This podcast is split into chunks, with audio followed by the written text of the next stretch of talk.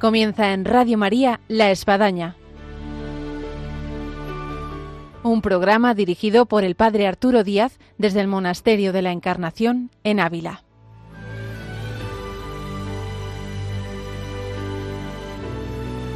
Hola, buenos días. Les habla el Padre Arturo Díaz. Bienvenidos a La Espadaña.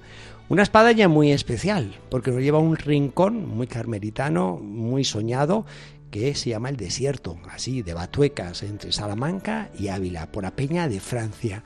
Y ahí encontramos pues un carmelita que está aquí por Ávila y que de alguna manera pues es conocido porque eh, fue entrevistado en la película Libres acerca de la vida monástica. Así que este es un programa que de alguna manera nos hace saltar la tapia de los conventos, de los monasterios y nos hace adentrarnos en este mundo maravilloso que supone la vida monástica, la vida con Dios. Así que bienvenidos a esta espadaña que ahora comenzamos.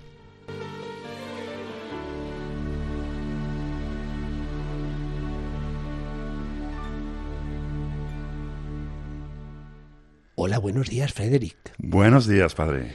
Eh, siempre tenemos que presentar quién se encuentra delante de nuestro micrófono de Radio María aquí en La Espadaña en esta mañana de viernes, pero es una figura que ha sido un poco conocida porque hay gente que ha visto la película Libres y tenemos con nosotros a Frederick Tackenberger. Sí, yo soy el hermano Frederick Tackenberg. Sí. Soy de origen medio holandés, medio alemán. Sí. Y he tomado el nombre eh, religioso, digamos, de Frederick de María. Ah, bueno. ¿Y por Entonces María siempre ha tenido un rol muy, muy especial en mi vida. Y cuando tomé el hábito, pues tenía la ocasión de poder escoger un nombre. Y yo, dijo, mire, yo dije, mire, Frederick, soy Frederick, yo siempre he sido de María, o sea que de María me quedo. Entonces así llegó mi nombre, Frederick de María. ¿No te ha pasado como a mí me sucedió cuando hacía el camino de Santiago? Íbamos siempre por la ruta La Plata y quedábamos en un monasterio también soñado, eh, trapense, de Oseira y entonces me dijeron, mire, usted durante los días que está va, a ser aquí Godofredo, porque es el puesto que ha quedado libre y todo tiene el nombre de Godofredo. Donde vea Godofredo es usted, en el coro, en, el, en, el, en la sacristía, en el receptorio. Y bueno, yo me llegaba a pensar, y si yo me cambiase de nombre y pues ir a Godofredo, es un pequeño salto, ¿no? Es muy bonito, además el nombre Godofredo, muy medieval. tiene mucha tiene historia, mucho, sin mucho, duda. mucho color, mucho sin sabor. Duda. Sí, sí. Hay algo muy especial que yo no puedo por menos de tratar aquí con, con el Mao Frederick y es el lugar donde se encuentra. Un lugar eh, no muy conocido, un lugar que a, algunos recordarán cuando era niño en el colegio y estaba distraído, la maestra le decía que estás en la Arbatueca. Yo siempre me he quedado con eso y hasta que ya eh, entré en el mundo de los carmelitas y me comenzaron a hablar que Batuecas es un lugar. Sí, Batuecas es un lugar muy especial que además en mi vida Uh, he viajado muchísimo. Yo, yo he estado de verdad en todo el mundo. He visto ¿En qué partes? Norte, Suramérica, Norteamérica, Suramérica. Sí. He estado en el norte de África. Eh, conozco toda Europa, uh, el Caribe. He estado en, en, en, muchos sitios. Entonces yo he visto mucho del mundo. Uh -huh. ¿Y, ¿Y qué ha tenido este lugar al respecto de otros lugares tan bonitos que quizás han pasado por tu vida? Sí, y yo creo que también el hecho de haber viajado también yo creo que en la vida es muy importante viajar. Hay que conocer el mundo, hay que verlo, hay que saborearlo. Uh, de verdad, hay que ser un aventurero, un aventurero, entrar en el mundo y descubrir lo bello que es la creación. Y tú lo has sido. Y entonces yo he sido muy afortunado en mi vida. He podido saborear de verdad las grandes capitales del mundo, donde profesionalmente uh, he profundizado en la esencia de ciudades como Londres, como Nueva York, como París. Uh, he viajado a, a, lugares extraordinariamente hermosos como el norte de Canadá, que, que tiene una naturaleza espléndida. Porque además um, tú te dedicabas al arte antes de Freire. Sí, yo me dediqué, uh, yo, yo, yo me gradué en Bellas Artes. Uh -huh. Entonces soy un artista, uh, un artista itinerario, el holandés errante, ya por excelencia. sí. Um, y entonces el arte ha sido muy importante en mi vida, también a nivel uh, espiritual. Es, es, de verdad a través del arte que, que, he podido desarrollar mi espiritualidad, a través de la música, del arte, la pintura, la escultura, la arquitectura.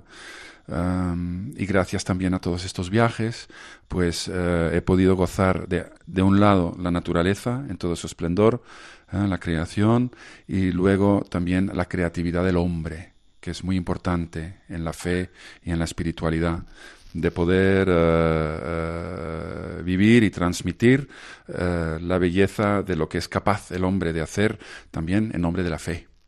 Entonces, ahí voy. ¿Y cómo fue para llegar a Batuecas y enamorarte de un lugar precioso y perdido en la naturaleza?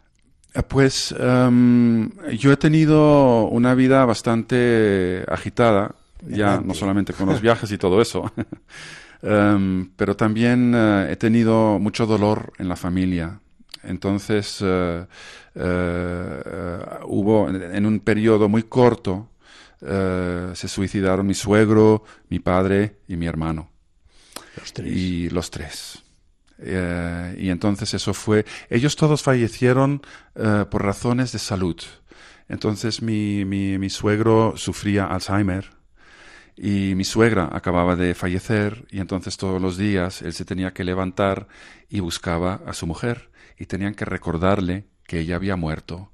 Entonces entraba en el estado de shock y de luto tremendo y este dolor es, creo, cuando perdemos a un amado, no hay nada peor. Sí.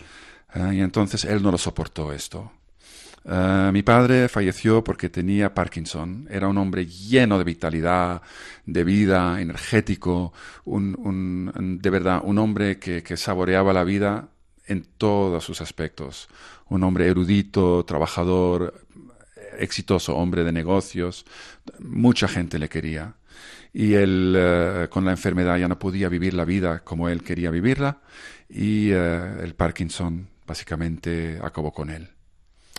Y mi hermano, que era músico, un gran músico, él fue el que eh, em, ayudó a formar el grupo Chambao aquí en España. Cuando volvió de Inglaterra, él estuvo, él tenía problemas psíquicos ¿eh? que es un, tema muy delicado, en muchas familias existe, ¿eh? problemas de, cerebrales donde mm, ya no se usa el término, pero donde aparecen formas de esquizofrenia o de episodios psicóticos o de problemas de poder funcionar en la sociedad a causa de, tener problemas clínicos cerebrales. Entonces mi, mi, hermano fue víctima de esto. Y entonces estas tres maravillosas personas pues desaparecieron de mi vida. Entonces fue, eh, fue muy duro ese momento. Yo empecé a... Yo justamente me mudé a España en ese periodo y llegué a Toledo. Y Toledo es, claro, nuestra ciudad patrimonial por excelencia, con sus extraordinarios monasterios, eh, la fabulosa Catedral de Toledo, eh, este patrimonio extraordinario que tiene espiritual la ciudad. Eh, siendo la capital espiritual de España, en cierto modo, el primado de España. con España hay algún vínculo especial de alguna ciudad por familia o no? Es nuestro amor por España. Yo, y mi familia, nos enamoramos de España. Ya. Eh, nos enamoramos de la vida de los españoles, del idioma, de la increíble variedad cultural que existe en este país, su apertura hacia los extranjeros, su, su, su fiesta, su comida. Nos está España... el orgullo con esto que dice. Para mí, España es lo mejor que hay, de verdad. Y... Eso dice la canción de Manolo Escobar. Sí. Entonces eh, caíste en Toledo por razón, digamos así, de trabajo, de Sí, mi familia compró una casa en Toledo, una antigua casa. Sí. Y uh, porque Madrid ya era muy bullicioso y bastante difícil de vivir allí. Entonces Toledo ya era una, ciudad mucho más tranquila y como somos artistas, pues buscábamos también un lugar donde podríamos eh, estar encantados por nuestro entorno. recrearos. Sí. Entonces vinimos a Toledo, eso fue absolutamente maravilloso. Ahí eh, mi madre, como fotógrafa, pues empezó el proyecto de inventarizar lo que es el patrimonio artístico de la ciudad y este proyecto ha durado 30 años, eh, todavía no ha terminado este proyecto, estamos todavía en ello. Es gigantesco el patrimonio que hay. Y eh, así conocí a los carmelitas en Toledo.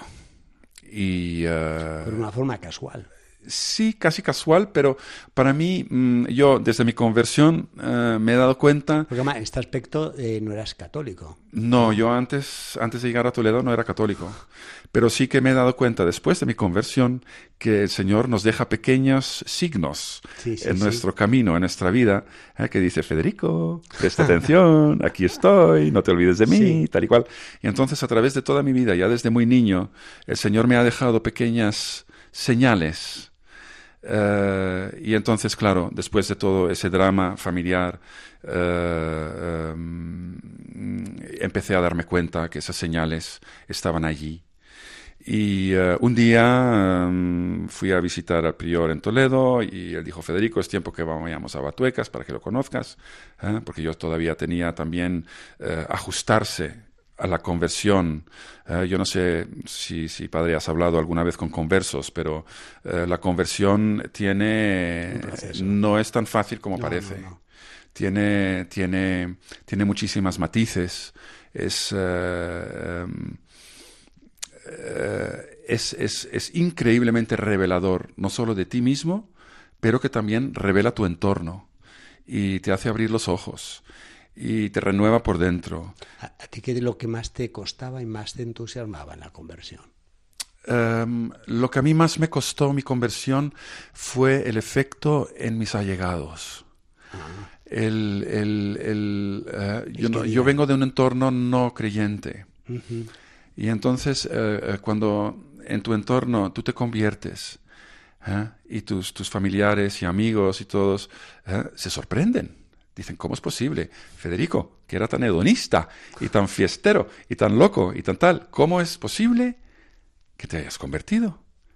Y entonces... Y, luego notición de que se va de fraile. y además se va de fraile a Batuecas, vamos, que se fue al monte, anda ya. entonces hay... Eh, eh, entonces la belleza de la conversión es que tus allegados van a crecer contigo en la conversión. Entonces no solo tú como persona, como hombre, como ser humano, te vas ajustando y descubriendo lo que la mística eh, eh, te va enseñando ¿eh? a través de las enseñanzas de Jesús y el reconocimiento de Dios dentro de ti. Entonces esta, este, este proceso tan hermoso, pues tus allegados crecen contigo y entonces lentamente eh, eh, la conversión no solamente tiene un efecto fuerte a nivel personal, pero también tiene un efecto maravilloso, renovador y un despertar para los que están alrededor tuyo. Entonces, el, cuando yo, mi madre no entendía muy bien mi conversión, y entonces fuimos a Batuecas. Y de una forma, y yo diría bastante misteriosa, mi madre de pronto entendió el porqué. Y eh, ella también se enamoró de Batuecas. Relata un poco porque hay oyentes que nunca han oído ni han visto eh, Batuecas. ¿Cómo es más o menos Batuecas? Bueno, Batuecas es un lugar eh, que está más o menos a hora y media de, Salamanca, en las montañas Em, que se llama Los Montes de las Batuecas, que está al principio de las Urdes. Eh, las Urdes, históricamente, eran, eh, era un lugar muy aislado donde en el siglo XVI y XVII mandaban a los frailes de misión. Era como mandarlos a África o a Asia. Sí, prácticamente. Eh, esa parte de España era lo más pobre, lo más humilde que se podía imaginar. Entonces era un proyecto de misión del Carmelo abrir allí un desierto carmelitano, no solo para evangelizar la zona, pero también ofrecer la oportunidad a los frailes de aquella época de ir a lo que llamamos un desierto carmelitano, que un desierto no es un lugar eh, físico, es un lugar espiritual. Para mí personalmente, cuando yo fui a las Batuecas, eh, primero fui unos pocos momentos, es un parque natural precioso, donde baja el río Batuecas, hay el río Cabro y el río Castaño que rodean el monasterio. Entonces hay una, una, conjugación de tres ríos, el sonido del agua es casi permanente alrededor tuyo, está en un valle, entonces no tiene horizonte, tus horizontes son verdes, son los árboles de las montañas. Em, entonces es un lugar muy recogido, eh, muy maternal, muy recogido, muy te interioriza. Es un lugar eh, donde te permite mirar tu interior. Y eso fue fundamental para mí también en ese momento. Bueno, es un buen relato para quien no ha estado, que le abre las ganas y el apetito de ir. Eso es. ¿Y cuál fue el impacto de la madre y, del hijo que iban para allá? Pues fuimos para allá y, bueno, yo me enamoré de Batuecas y mi madre también. Ah, bueno, menos mal que los dos. Entonces fue maravilloso porque eh, en, eh, eh, no solamente con, mi conversión hubo una realización de, de que a veces pensamos que conocemos nuestros familiares, y claro, nuestra madre es nuestra madre, la amamos profundamente, a tu madre la amas. ¿Eh? y entonces es muy importante que ella viva lo tuyo, que lo entienda, que lo comprenda. ¿eh? Y entonces cuando fuimos a Batuecas, gracias a Dios, puedo decirlo literalmente, mi madre me entendió, me comprendió, oh, comprendió mis inquietudes de fe y de, de, esa pasión que de pronto se despertó en mí, esa llama. Ahora, y el salto de, en el caso yo pienso de la madre, de ver la conversión del hijo, se va a Batuecas, les gusta a los dos, pero otra cosa es que el hijo se queda ahí. Sí, bueno, en un principio no me quedé. Ah, bueno. ¿Eh? Entonces yo hice primero una prueba. Sí. Me quedé los, los 40 días, ¿eh? bueno, fui varias veces, una semana, 10 días, tal y cual, y luego cuando yo ya sentía las inquietudes de, de, de, la vocación, eh, ese calor que sientes dentro cuando, cuando de verdad sientes la vocación, pues me dije, mira, me voy a ir 40 días ¿eh? igual que nuestro Señor, voy a ir al desierto y voy a enfrentarme a mis demonios y literalmente todos esos demonios aparecieron, lo que llamamos los demonios de San Antonio. Sí, sí, sí. que son muy malos. ¿eh? En fin, eh, no es un personaje que está escondido detrás de un arbusto, está todo en tu cabeza. Entonces, esos 40 días de soledad, de ayuno, de, de, subir al monte, de acercarte al Espíritu Santo, de dejar llenarte por el Espíritu Santo, de, arrastrarte en tu miseria, en tu soledad, en tu dolor, en tu pena. La primera semana es muy duro, la segunda semana menos duro, y las dos últimas semanas son reveladores de cómo es posible que puedes espiritualmente hacer una reconstrucción interior del alma. Cuando Cristo nos habla, o cuando hablamos de Cristo, ¿eh? en, estas palabras tan mágicas que son la transfiguración, em, eh, el renacer, la resurrección, Em, todas estas palabras maravillosas que suenan de forma tan abstracta cuando las vemos, las oímos en la iglesia o en la calle o la leemos, decimos, ¿qué significa eso? Pero eh, cuando te enfrentas de verdad, estás en una soledad absoluta, es increíble la capacidad del hombre de poder reconstruir su espíritu, su alma. Entonces, para mí, eso fue una revelación, porque cuando eh, Jesús nos habla del corazón de piedra y el corazón de carne, eso es, para mí, fue real. Yo pude reconstruirme espiritual y moralmente en esos 40 días. Tuve una, una ocasión de hacer eso. ¿eh? Y estaba solo, estaba muy solo. ¿eh? Tenía yo las escrituras, el breviario, ¿eh? un par de tomates, un trozo de queso. Bueno, la película Libres algo se vio. ¿Eh? Sí, la celda, entonces esas, las celdas estás dibujando, estás, estás, viendo la naturaleza, estás echándote en la tierra. ¿eh? andas de... ¿Cómo fue el paso, Frederick, para después de todo este proceso y de esta experiencia, esta prueba, de llegar al momento en que uno dice, oye, mira, eh, hago maletas, cierro puerta y abro otra puerta que me voy a Batuecas de, Fraile Carmelita. Sí, luego tengo que especificar también algo muy importante. eh, es la nomenclatura de, de, fraile. Entonces, a menudo la gente no sabe la diferencia entre lo que es un fraile y un monje. ¿Eh? Entonces, es muy sencillo. el monje está en el monasterio y se entrega a Dios enteramente en el monasterio. El carisma carmelitano tiene dos aspectos. Somos, en primer lugar, em, mendicantes, ¿eh? es una orden mendicante, y está el, el espíritu contemplativo y el espíritu misionero. Entonces, lo que nos permite dentro de esa parte misionera estar fuera del monasterio, fuera del convento. Entonces eso forma parte importante de nuestro carisma, poder estar con la gente. Por eso también me encuentro aquí hablando con vosotros. Sí. Ah, entonces mi, mi, experiencia espiritual la estoy compartiendo con vosotros, que es parte del carisma carmelitano, de, de, de, comunicar a Dios en el pueblo, ¿eh? de pedir ayuda, de estar con vosotros. De, y luego la otra parte es la contemplación. ¿eh? Entonces hay carmelitas contemplativos, carmelitas, las carmelitas contemplativas y carmelitas contemplativos. Entonces hay... Uh, um, eso ya es la contemplación. Sí, eso ya la es otra parte historia. que dejó en vosotros San Juan de la Cruz. Eso, bueno, San Juan de la Cruz. Esto queda para otro programa. Sí.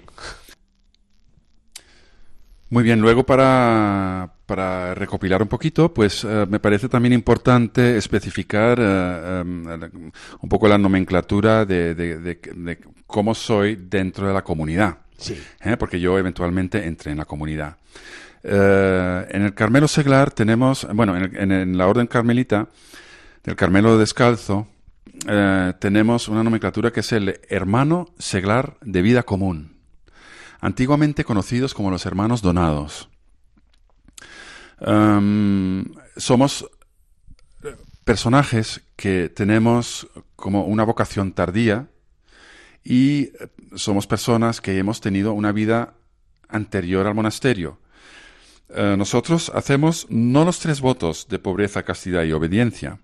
Nosotros hacemos el voto de castidad y obediencia y no de pobreza porque tenemos bienes. Hemos sido, por ejemplo, hombres de negocio, hemos sido médicos, hemos sido eh, banqueros, ingenieros, albañiles, hay de todo tipo. Y uh, estas personas, pues, han estado casados en algunas veces, han sido viudos, uh, tienen una experiencia vital que es esencialmente diferente a la experiencia vital de un sacerdote que entra en el seminario de joven, hace sus estudios de teología y hace la preparación para ser fraile. Entonces, nosotros aportamos a la comunidad eh, otras cosas que enriquecen la comunidad en sí. Entonces, los hermanos donados o los, hermanos seglares de vida común, a mí me gusta llamarlos hermanos donados, que eso es un antiguo nombre, um, pues aportamos a la comunidad la posibilidad de, que las personas que vienen, por ejemplo, de retiro, que vienen a Batuecas, también puedes ir de retiro, ¿eh? puedes pedir una semana, diez días que vienes y te retiras del mundo, no hay cobertura de teléfono, estás allí, estás en el silencio, vives un poco el ritmo del monasterio, tienen la posibilidad de hablar con nosotros. Entonces nuestro testimonio, muy a menudo, somos ya tres hermanos, vamos a ser cuatro y ojalá vienen más ¿eh? de la misma nomenclatura. y entonces podemos ayudar a las personas a vivir eh, eh, la contemplación y puedan hablar con nosotros. Entonces eso es una, una, ventaja enorme porque pueden confesar y pueden hablar de espiritualidad y de otros temas con, con los, uh, con los frailes y sacerdotes. -huh y luego con nosotros hablar un poco más de las cosas banales del día, los niños, problemas con los hijos, uh, problemas de sexualidad, uh, problemas de trabajo. Uh, entonces hay temas que son más, digamos, mundanos en las cuales los hermanos donados podemos aportar a una tranquilidad espiritual, un descubrimiento espiritual a los, a los, a los huéspedes que vienen. Entonces, eso, eso, es un poquito un hospital de las almas. Sí, sí. ¿eh? Batuecas, es un poquito eso. No, creo que está creando interés Ya de por sí ya lo tenía de ir a Batuecas, pero está aumentando el interés. A ver si vais a tener un problema para el parking de los coches, que es muy difícil en la zona. Bueno, es, limitada. lo mejor es venir entre semana, porque los fines de semana de verdad está muy, muy lleno. Pero, pero... por terminar nuestro programa y que la gente no se quede con la interrogación, la inquietud, la curiosidad, eh, ¿cómo fue el día en que Federic llegó ahí para ser lo que hoy es? en, tres minutos que nos queda de programa? Yo creo que una de las cosas muy importantes en nuestra vida es saber lo que queremos. Es muy difícil eso. ¿Qué es lo que yo quiero de la vida? Es mucho más fácil adoptar una opinión opuesta y decir qué es lo que no quiero. Porque eso sí lo sabemos. Sabemos lo que no queremos en la vida. Entonces, cuando tú haces tu lista de lo que no quieres en la vida, pues no hagas eso. Y lo que sí quieres en la vida, eso son muy poquitas cosas. ¿Qué queremos en la vida? Paz, tranquilidad, fraternidad y amor. Anotamos las tres. Anotamos esas tres cosas y todo lo que no queremos es una lista larga, pues vayamos a la lista corta. Bueno, y tú fuiste a la lista corta. Y yo fui a la lista corta. Bueno, y qué fácil nos lo has puesto. Así es la vida. Pues, pues muchas gracias, Federic, por este testimonio. Si alguien no vio la película Libres, que la vea y luego pues que tenga la posibilidad de escuchar, si no escucha en vivo este programa, que vaya podcast aquí de Radio María, La Espadaña, y pueda recuperar este programa eh, tan interesante, donde una vez más, eh, de alguna forma, nos hace saltar esa tapia por la cual muchas veces transitamos en convento, monasterio. ¿Cómo será la vida ahí? Bueno, y aquí la hemos tenido en vivo, en directo, con, con Frederick Tackenberger. Muchísimas gracias, Padre. Se lo agradezco muchísimo. Bueno, muchas gracias. La próxima Batuecas. Batuecas. Eso, fenomenal. Muy bien, hasta la próxima. Hasta la próxima.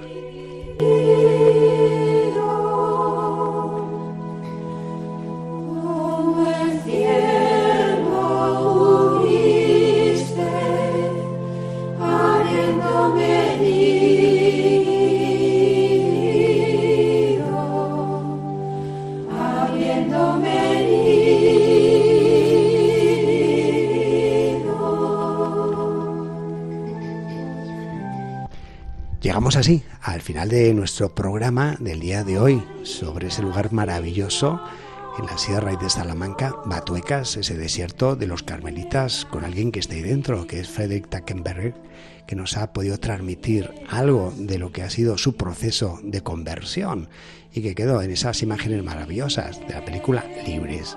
Así que que valga este programa para adentrarnos en el mundo maravilloso de la vida de los monasterios. Y quedamos aquí emplazados en nuestro programa de Radio María en La Espadaña. Hasta el próximo viernes, Dios mediante. Hasta entonces.